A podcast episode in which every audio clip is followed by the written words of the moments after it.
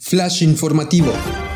La Air Charter Safety Foundation respaldó las mejoras de la seguridad del transporte recomendadas por la NTCB. Incluye una convocatoria para que la FAA requiera y verifique la efectividad de los SMS para los operadores charter en los Estados Unidos. La Casa del Lago y la UNAM llevarán a cabo el proyecto Escrituras en el Cielo, en la Ciudad de México, el cual utilizará un sistema de drones proyectando poemas durante la noche. El evento alzó dudas sobre su legalidad y si la Agencia Federal de Aviación Civil está al tanto de este evento. Qatar Airways puede verse forzado a retirar los cinco Airbus A380 restantes de su flota a causa de la pandemia y en caso de que continúe la baja demanda de viajes aéreos en los próximos dos o tres años. La Corporación Aeronáutica Unificada de Rusia estima que el MC-21 del fabricante chino Comac sea certificado por las autoridades de aviación de este país a finales de 2021 e iniciarán las entregas en 2022. En los últimos siete meses, la Autoridad de Aviación Civil de Colombia ha autorizado 32 nuevas rutas internacionales de 11 transportistas. Son a destinos en Estados Unidos, México, Ecuador, Venezuela, Perú, Chile y Curazao. Viva Aerobús, la aerolínea de ultrabajo costo de México, firmó recientemente un acuerdo de tres años con Flydox, un servicio de Lufthansa Technik para digitalizar los registros de mantenimiento de su flota de 47 aeronaves. Esto y más en All In News.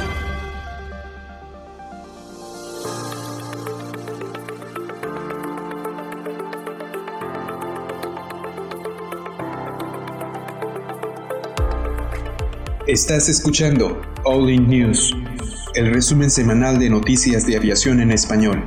Mantente informado en los temas más relevantes de la industria aeronáutica, nacional e internacional.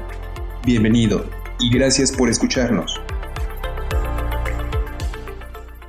Hola amigos, ¿qué tal? Bienvenidos a una semana más, un resumen más de All In News, noticias de aviación. Mi nombre es Héctor, eh, gracias por acompañarnos una vez más. Eh, no me encuentro solo, el día de hoy se encuentra conmigo Cristian. ¿Cómo estás, Cristian?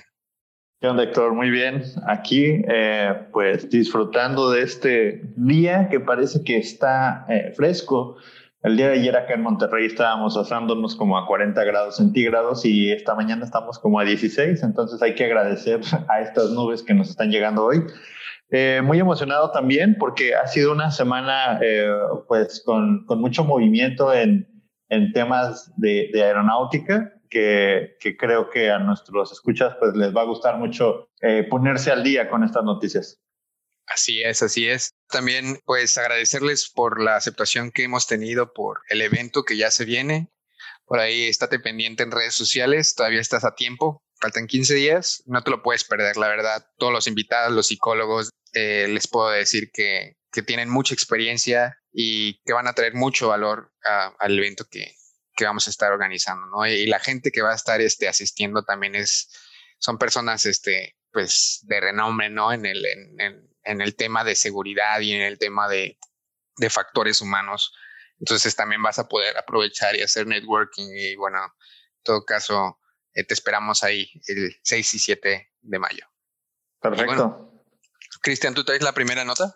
Sí, pero fíjate que quiero platicarles un poco, amigos. Como saben, el tema de seguridad es uno de los de las cosas que más nos conciernen aquí en este en, este su querido podcast.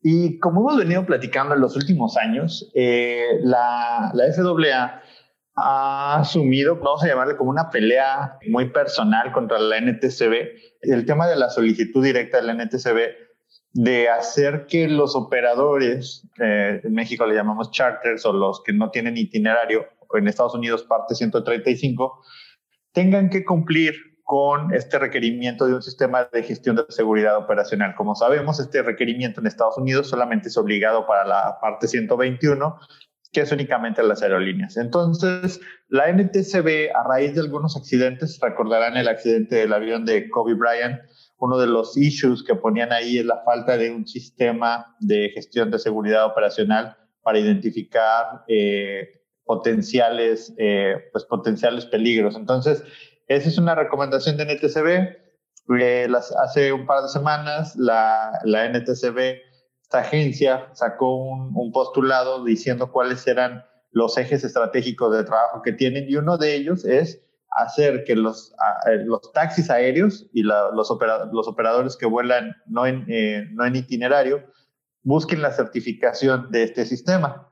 Entonces, por ahí sale la Air Charter Safety Foundation, donde respalda la NTCB diciendo, ¿sabes qué? Es importantísimo que los operadores de la parte 135 tengan SMS, tengan eh, sistemas de monitoreo de, de, vuelo, los Fly Data Monitoring, y que tengan grabadoras de vuelo, porque es parte de esos Most Wanted List. Entonces, en, en este sentido, eh, viene la presión para que se vuelva un tema obligado.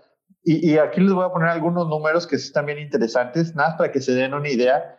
El Air Charter eh, Safety Foundation dice que en Estados Unidos, solo en Estados Unidos, hay 1.900 operadores bajo la parte 135. De esos 1.900, solamente 20 se han suscrito en el programa voluntario de SMS y otros 213 han aplicado. Entonces, en números redondos estamos hablando de 233 en total. De 233 de 1900, eso quiere decir que hay un montón de campo para hacerlo. Para buena fortuna de todos los operadores que no lo han hecho, esta organización, Air Charter Safety Foundation, eh, provee herramientas para ayudar a los operadores a construir las bases de sus sistemas de seguridad operacional y eh, después, una vez que ya construyeron las bases, pues ya se pueden acercar a compañías como Argus International, eh, Aviation Manuals, Baldwin Aviation, FLT PLN y, por ejemplo, Weaver. Algunas de ellas, pues que ya, ya tienen como mucha experiencia, mucho camino recorrido para que les ayuden a ir orientando hacia dónde deben de, de caminar. Esto lo dijo la fundación, la Air, Air, Charter Safety Foundation. Dijo, estoy de acuerdo con lo que dice NTCB, pero luego viene la NBAA. Y la NBAA le dice a la, a la FAA, espérate, no vayas a generar esa regulación. Y la FAA dice, vamos a generar esta regulación el siguiente año para la parte 135, para los talleres y para los fabricantes.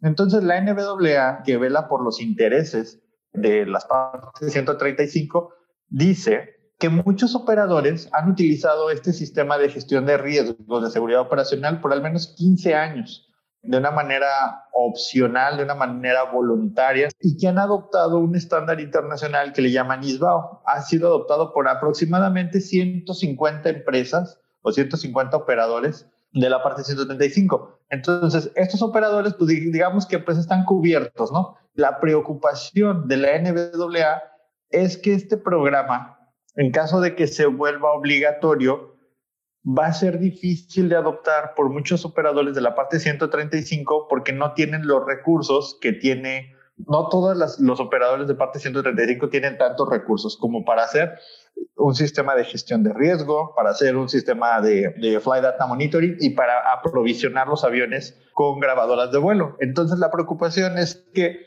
esa industria de operadores bajo parte 135, pues va a decir, ¿sabes qué? Yo no tengo la tecnología, yo no tengo el personal, ni tampoco los recursos, entonces dejo de volar como parte 135 y me voy a volar como parte 91, o sea, como un privado completamente.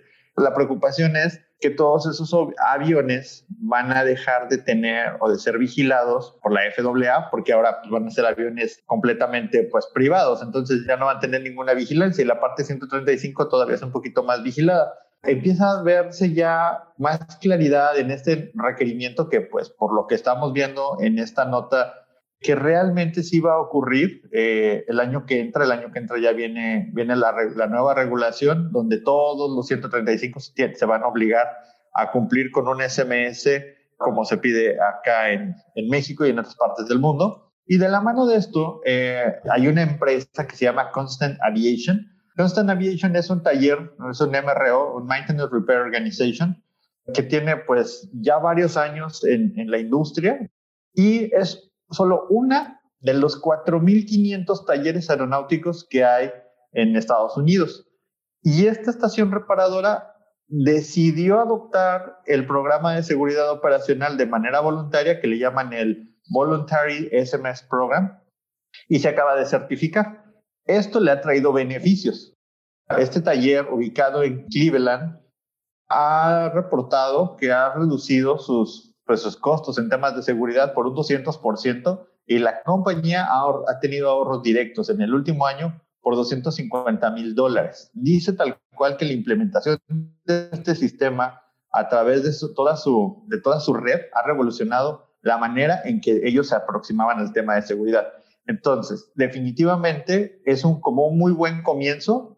digo, ya, ya tiene muchos años el programa voluntario, pero es un muy buen comienzo para que las otras organizaciones empiecen a ver de qué manera se tienen que subir a estos programas voluntarios, porque si a partir del año que entra esto se vuelve obligatorio, entonces va a haber un mercado así gigantesco. Como les dije, hay más de, eh, más de 2.000 operadores en, en Estados Unidos que deben de, pues, casi 2.000 operadores, 2.000 operadores de parte 135 que deben implementar esto, de los cuales pues hay todavía pues bastantito mercado, ¿no? Entonces creo que hasta ahí, Héctor, esa es la, la nota de, de, seguridad que se me hacía muy relevante por todo esto que está pasando en estas últimas semanas. Ok, pues sí es importantísimo y eh, bueno, ahorita se queda como una recomendación por parte de la NTCB, pero digo, en un año, o sea, tampoco si, si trabajas bajo la parte 135, todavía no tienes SMS, estás a muy buen tiempo para empezar a considerarlo, ¿sabes? Y ya empezar a trabajar en ello. Porque como tú dices, en un año, ya cuando sea requisito, ya cuando sea una formalidad que tengas que presentarlo, pues el problema aquí va a ser si existe la capacidad como de estos MROs o de estos expertos para dar pues capacitación, para poder darles este seguimiento o simplemente decirles a, estas compañías cómo poder eh, poner en regla todo lo que necesitan para, para cumplir, ¿no? Con, con el SMS, ¿no? Entonces, si es un tema, no sé si vayan a tener, digamos, la capacidad, o sea, si, si no se ponen las pilas desde ahorita y se juntan todos, que es casi siempre lo que pasa, ¿verdad? Hasta que no es requisito, no, no pienso en ello. Yo creo que los precios van a subir, incluso los precios por la demanda, y pues sí es un tema, un tema muy interesante. Sí, se, abre un nuevo mercado, ¿no? Se abre un nuevo mercado porque ahora todos los que no lo veían como obligatorio, al volverse obligatorio, pues empieza a, hacer pues ese, ese tema de oferta y demanda. Digo, obviamente, al principio en el hype pues, del negocio empieza a ser interesante y después, pues, obviamente tiende a picarse y a no valer nada, ¿no? Pero en el, en el principio, pues empieza con costos muy altos y conforme empiecen a salir más empresas al quite, pues, pues se, va, se va a reducir los costos. Sí, y sobre todo creo que también uno de los retos, además de que, bueno, ya cuando sea este, un requisito formal por parte de las autoridades, va a ser también cultivar la cultura de seguridad dentro de esas organizaciones, ¿no? Porque una cosa es que ah, demos cumplimiento por este, con los papeles o con lo que pidan, pero que realmente este, puedan implementar esa cultura de seguridad dentro de la organización, dentro de las personas, eh, pues es un tema, ¿no? O sea, de aquí a cinco años seguramente estaríamos hablando de cómo les fue, pero eh, sí, este, creo que es, es, es importante y qué bueno que la NTCB desde antes les está avisando, oigan, les recomiendo que vayan checándolo porque ya se viene este el requerimiento por parte de, de la FAA, ¿no? Entonces, creo que están a muy buen tiempo y, excelente. Y bueno, eh, Cristian, no sé si te parezca, eh, nos vamos a la siguiente nota. Definitivo, sí. Eh, yo les traigo algo eh, nacional acerca de, la, de un evento que está organizando la UNAM en el lago de Chapultepec, aquí en México. Se está haciendo a través también de la Casa del Lago, que es como un centro cultural dentro del lago de Chapultepec se piensan hacer eh, un vuelo de más o menos 50 drones en la noche para poner poemas en la Ciudad de México con los drones. Está interesante el proyecto, se va a hacer el día 17, 23, 30 de abril y el 8 de mayo también. O sea, va, a ser una serie de días en los que se va a estar haciendo esto. Este, pues va a ser gratuito, digo, lo vas a poder ver en el, en el cielo de la Ciudad de México, pero aquí el tema es que ah, salieron por ahí algunas personas este, de, la FAC que dicen que no estaban enterados de esto, ¿no? Y además se tiene que, abrir un NOTAM para avisar que de tal hora a tal hora se va a estar haciendo este evento, porque está como a 8 kilómetros de, del aeropuerto de la Ciudad de México. Pues, eh, bueno, tienen que pedir varios permisos este, para poder llevar a cabo este, este evento, ¿no? Entonces, eh, se dice que estos permisos por lo general se piden 15 eh, o 30 días antes de, que vayas a, realizarlo, ¿no? Entonces no se puede hacer de, la noche a la mañana. Entonces vamos a ver si se cancela, si se pospone. ¿Cómo ves, Cristian? Pues bueno, yo creo que primero, antes de hacer un, un, evento con drones, pues primero hay que ir a preguntarle a la autoridad. O sea, tampoco estamos hablando de que el espacio aéreo esté libre y que no vaya a afectar a nadie. Primero. Segundo, eh, no nada más se trata de, de, de decir, oye, suena súper padre la idea, es eh, cuál, es el, cuál es el fundamento que tienen, que tienen para poder hacerlo. Vamos a hablar de una manera segura. Eh, y creo que el tercer punto y más importante es, eh, ¿realmente va a ocurrir? ¿Realmente hay, este, hay interés? ¿Realmente hay una convocatoria? ¿O nada más es un grupo de cuates que dijeron, oye, pues vamos a ponernos a hacer eso? O sea, creo que falta un poquito más de, de fundamento, un poquito más de, más de análisis. O sea, tampoco no lo veo como bien armado. Yo esperaría que, se haga, pero una vez que se tengan las condiciones. Igual y si pidieron permiso y todo, ¿no? Pero ¿por qué no hay una NOTAM? Y luego en los banners del evento deberían de tener por ahí este logotipo de la FAC también, si se están haciendo las cosas en regla. Entonces, pues si lo, si lo hacen sin permiso, yo creo que sí les pueden tumbar el, el evento, ¿no? O sea, llegan y, o sea, estás en el espacio aéreo y les puedes tirar los drones, ¿no? Por seguridad. Yo creo que si tuviéramos la tecnología sí los podrían tirar, pero creo que en fin de semana nadie vigila el espacio aéreo, entonces no lo sé. Este, eso, eso, es otra cosa que también me preocupa. Pero bueno, esperemos, esperemos que se haga bajo todas las medidas de precaución, con las autorizaciones y que seamos un par de mensos que estamos diciendo cosas que no entendemos. Porque también la nota está tal cual, o sea, también la nota no dice mucho. Sí, sí, sí. Y además como que no, los días no tienen nada especial, ¿no? Yo me imaginaría, o sea, si van a poner poemas con drones, pues he perdido el 10 de mayo, ¿no? O sea, ¿por qué 17, 23 y 30 de abril? O sea, no, no entiendo. Pero bueno, sí, o sea, no, pues es como para demostrar que, ah, miren, compré un drone y lo puedo volar. O sea, bueno, no sé. sí, está raro. O sea, realmente me extraña que un evento que se está realizando a través también de la UNAM no esté tan bien armado, ¿sabes? Sí, sí, sí, pero bueno, pues esperemos que, esperemos que a lo mejor quede en el periodicazo. La próxima semana, mis amigos, les traeremos el cómo quedó, porque hoy sábado en la mañana todavía no ocurre.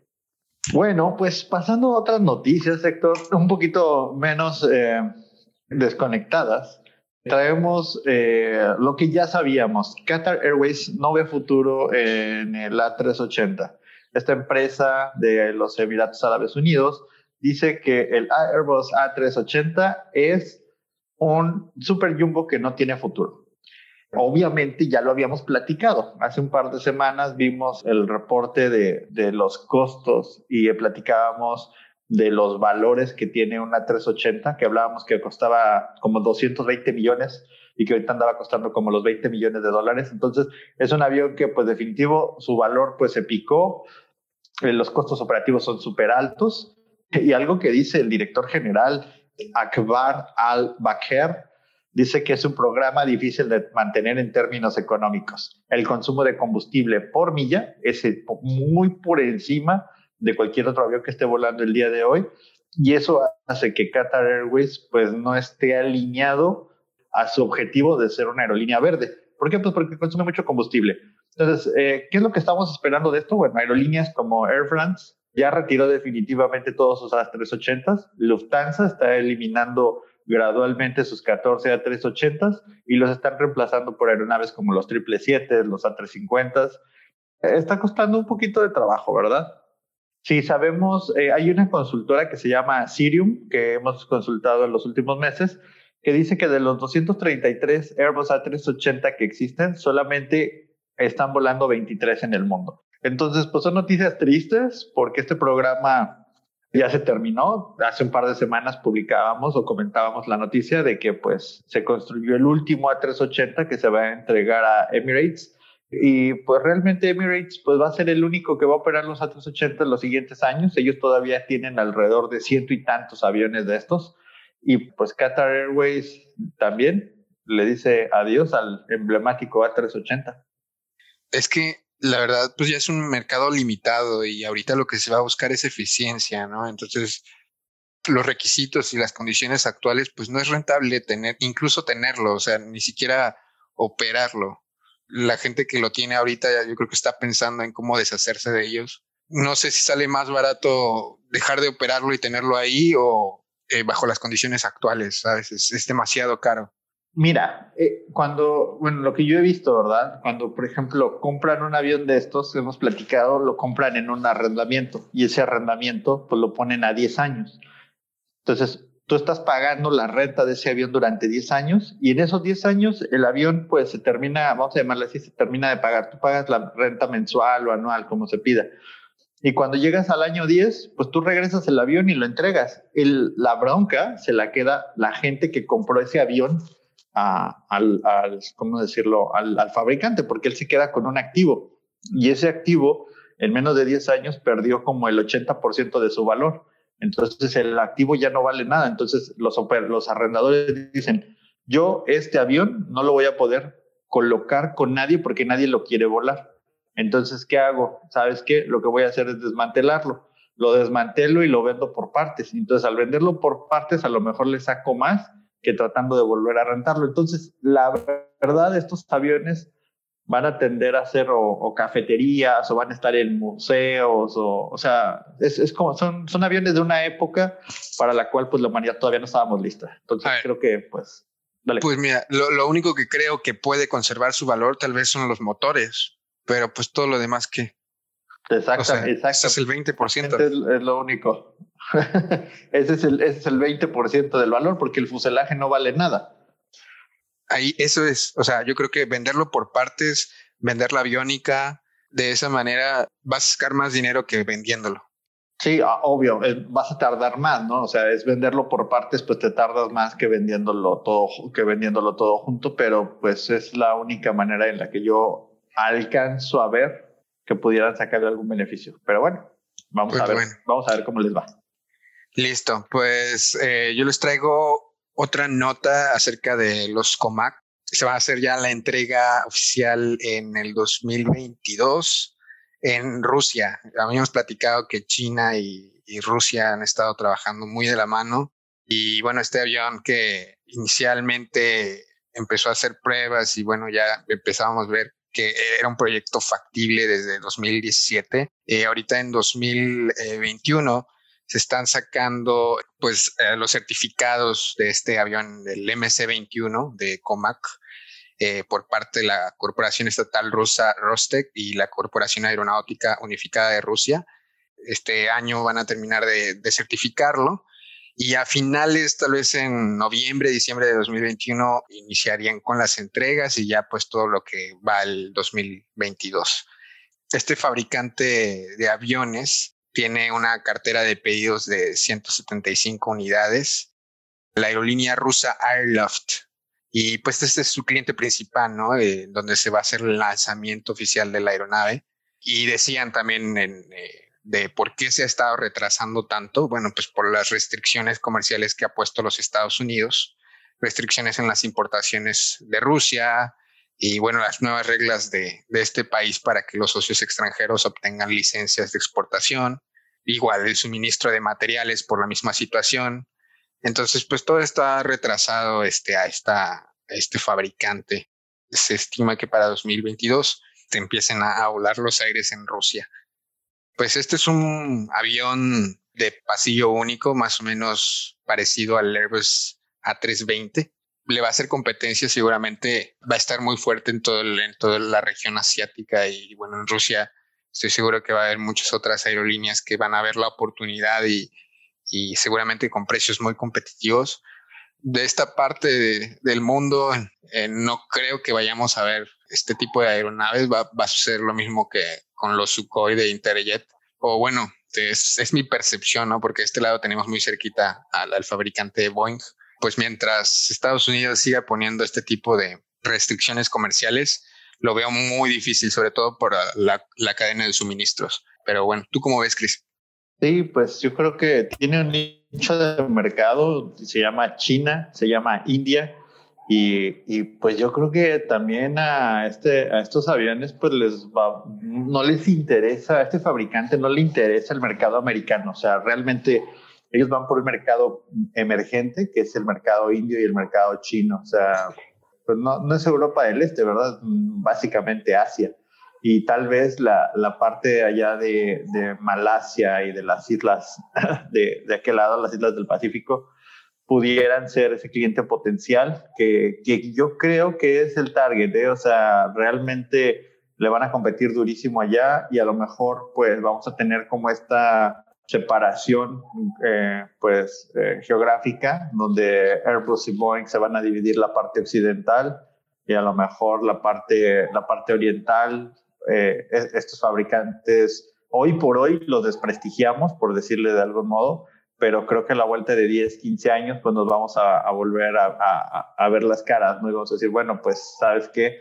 No era tan mala idea, realmente se comieron el mercado y creo que lo están haciendo de una manera muy bien porque están atendiendo dos mercados nada más, están atendiendo el mercado regional y un mercado que, que, de aviones que compiten con un 757, con un 767, con un 787 en ese segmento y el mercado regional como un M80. Entonces son aviones chiquitos, son regionales de menos de 100 pasajeros y este otro avión que es pues, un, pasillo más grueso. Entonces sí creo que el servicio, el target es Asia y que el beneficio que están buscando es masificarlo en los mercados como India y China. Fin de la historia.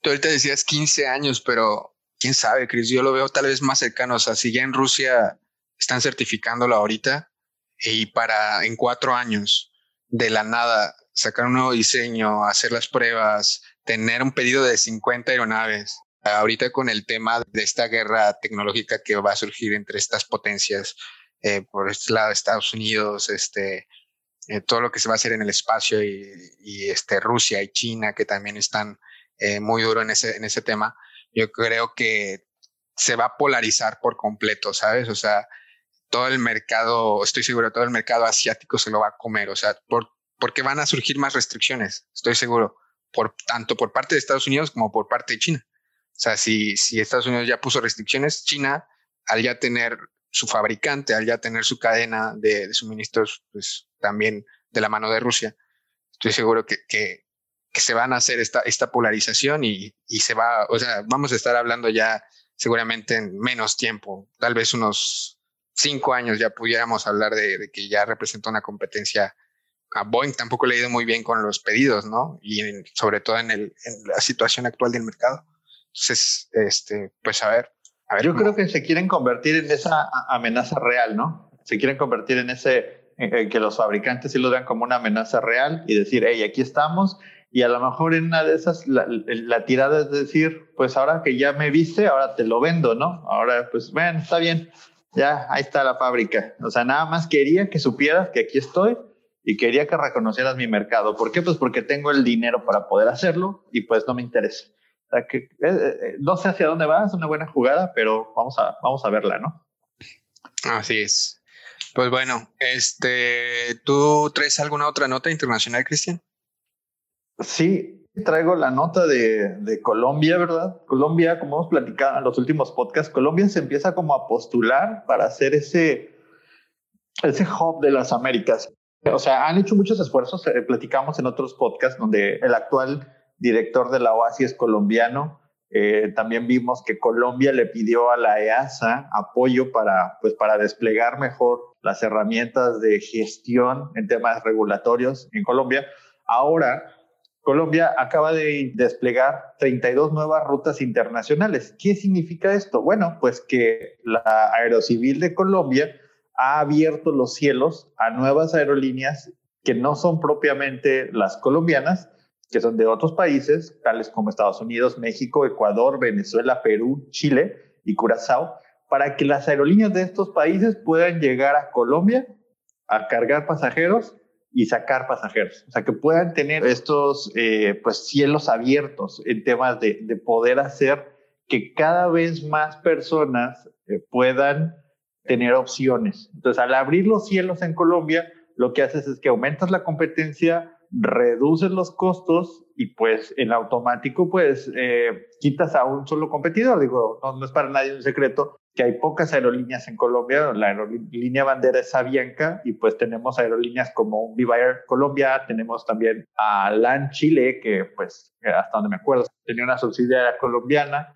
Eh, Laxa, que bueno, Laxa, que luego fue TACA y que luego fue Avianca, que al final se, o sea, todo esto que, pareciera como que se empezó a monopolizar y a cerrar, lo que está buscando eh, la aviación de Colombia es crecer el mercado. Y esto le beneficia a todos, porque generan más empleos, generan más diversidad, bajan los costos de traslado y pues le beneficia directamente al bolsillo de las personas, ¿verdad? Entonces, esto, esto es nuevo, como les decía, algunas de las aerolíneas que se van a ver beneficiadas es eh, Wingo, American Airlines, JetBlue, JetSmart, Avianca, Viva Air, Latam Airlines, Volaris, Volaris Costa Rica, Viva Aerobús y las aerolíneas eh, unidas del Caribe, de United Caribbean Airlines. Vamos directo a platicar de las mexicanas. Eh, Viva Aerobús, como sabemos, es una aerolínea de bajo costo y que pues va a tener vuelos entre la Ciudad de México y Bogotá en frecuencias de siete, eh, siete frecuencias por semana. Sin embargo, la aerolínea al día de hoy todavía no ha anunciado eh, cuándo inician a operar estas rutas. Volaris, que es la otra aerolínea de bajo costo, puede operar estas nuevas rutas entre México y Colombia. Estas van a ser Ciudad de México, Bogotá, cuatro veces por semana, Cancún, Bogotá, tres veces por semana, Ciudad de México, Medellín, dos veces por semana y Cancún, Medellín, dos veces por semana. Eh, enhorabuena por eh, la gente de Colombia, por, por lo que están buscando, creo que es la internacionalización, están buscando eh, generar más empleos, están buscando atraer más turismo, están buscando pues crecer el espacio aéreo y explotarlo de una mejor manera. Y creo que la mejor manera es pues abrir los cielos y dejar que, que venga más competencia y que se se diversifique o se ofrezcan más opciones a los propios usuarios. No sé tú qué opinas, Héctor. Se viene brutal el crecimiento por parte de, Colombia, todo este tema de, nuevas ofertas dentro del mercado este, comercial. Pues enhorabuena, la verdad. Tiene todo, o sea, tanto la infraestructura como la gente. Conocemos gente en Colombia muy capaz, con mucha experiencia. Nos alegramos, nos alegramos de verdad este, por lo que están logrando, ¿verdad? Y bueno, eh, ya estamos llegando al final del podcast, amigos. Eh, por último, les traigo la nota curiosa, algo que está haciendo Viva Aerobús con ah, un servicio que ofrece Lufthansa Technic. Quieren digitalizar todos sus registros de, mantenimiento a través de una plataforma que se llama FlightDocs. Les comento que esta es tecnología de, de Lufthansa Technic para digitalizar pues este, todo, todos sus papeles de, de, las aeronaves, sobre todo de mantenimiento, ¿no? Que a veces pues nada más los tienen en papel y si los necesitas hay que sacarle una copia y bueno, es un tema, este, toda la gestión, ¿no? Pero la idea es que los puedan tener eh, digitales bajo demanda y bueno, aprovechar esta tecnología que, que ofrece FlyDocs con el software eh, de Atmos. Ellos lo están eh, vendiendo diciendo que, bueno, es un tema eh, más verde, que se adapta a la sostenibilidad y que es más, que no contamina y todo esto, pero yo lo veo más en el sentido de que, o sea, si lo tienes on demand, no es como que se lo tengas que pedir a la secretaria, oye, tráeme este papel, ¿no? O sea, creo que es mucho más eficiente la gestión y, y todo el mundo va a tener acceso dentro de la organización a estos, eh, a estos documentos en, el momento que sea, ¿no? Y eso va a agilizar también, pues, los procesos internos y incluso creo que mejora la seguridad. Sí, totalmente, totalmente. Digo, creo que son dos ejes. El primero es la parte de ser verde y el segundo eje es la parte de eficiencia. Si bien es bueno eh, tener digitalizados todos los récords, porque pues al momento de hacer una entrega de un avión ya todo está listo, ya nada más es a ver, dame los récords, aquí están, te paso un disco y pues eso es todo, o sea, rapidísimo. Eh, también hacemos más verde todo el, el, todo el tema, ¿no? O sea, gasto menos papel y pues es uno de los objetivos estratégicos que muchas de las empresas tienen y qué bueno ver que Viva Aerobús es una de esas empresas que está buscando ese, ese objetivo estratégico también. Sí, sí, sí. Y bueno, en temas de, de tiempos, pues Viva Aerobús firmó este contrato con Flydux por tres años. Y bueno, este, pues a ver qué surge, ¿no? De, de, la manera en la que van a gestionar este. Incluso creo que es más seguro, es más probable que puedas perder un papel físico a tenerlo ya en una nube en documentos digitales, ¿no? Sí, totalmente. Incluso para buscar un papel es mucho más rápido buscarlo a través de un, buscador de PDF que buscarlo hoja por hoja con el ojo. Entonces, eh, esa eficiencia se traduce en mejorar procesos y pues eh, enhorabuena por Viva Bus, felicidades y ojalá cada vez más empresas migren a este tipo de plataformas. Pues bueno, ya llegamos al final de, de este episodio, amigos. no sé si quieras agregar algo, Cristian. Agradecerles porque finalmente ya, eh, ya llegamos a casi, estamos, son, son 700 escuchas en Spotify, eso ya es bastante. Les agradecemos mucho su preferencia. Les recordamos que pues aquí estamos eh, para seguirles trayendo las noticias, pues agradecerles su preferencia.